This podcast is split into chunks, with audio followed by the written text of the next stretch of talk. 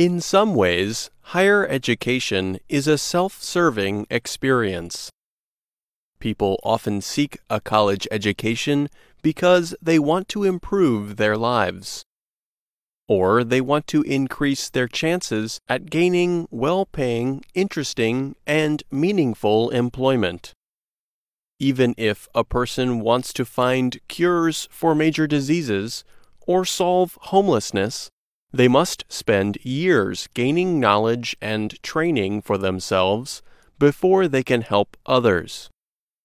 A person's college years are usually very busy. It may not seem like they have the time or the freedom to serve anyone but themselves. But Connie Snyder Mick says they actually do. Mick is the academic director of the Center for Social Concerns at the University of Notre Dame in the state of Indiana.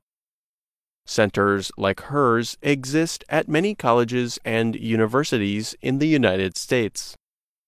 Mick says the centers help students seeking an experience that may not be directly related to a student's academic progress, but that is still important volunteering.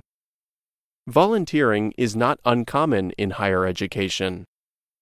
Many campus groups organize volunteer events or fundraising efforts for different causes.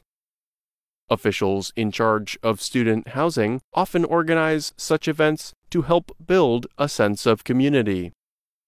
Involvement in these kinds of activities is good for students, Mick told VOA. For example, the busy nature of college life can create a lot of stress for students.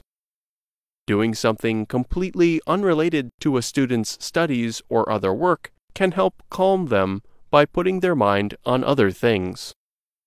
For a deeper, more meaningful addition to their college experience, Mick urges students to visit centers like the one she heads.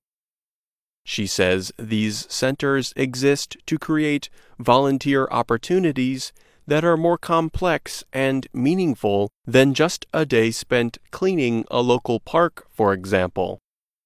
College students often spend little time getting to know the local community just outside of their campus, Mick notes.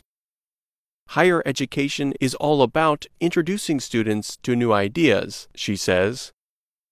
And these communities may be full of cultures and people that are very different from what the students already know. Campus volunteering offices often partner with local organizers that serve the people of the nearby community. These partnerships help make sure the volunteer efforts are meeting the real needs of that community. Even for students with little interest in finding a connection with the local community, there is still value in what volunteer centers have to offer, Mick says. She notes some opportunities can push students to use what they are learning in the classroom out in the real world. And having that kind of experience can make a student appealing to employers in the years to come. Imagine teaching computer science at a center for people with disabilities, Mick said. To think about how to apply more directly what you're studying in the classroom in ways that sort of push you to think about it differently can really be a creative space. Volunteering does not necessarily mean finding extra time in the evenings or weekends, she says. More and more schools are asking professors to design courses that include volunteer work.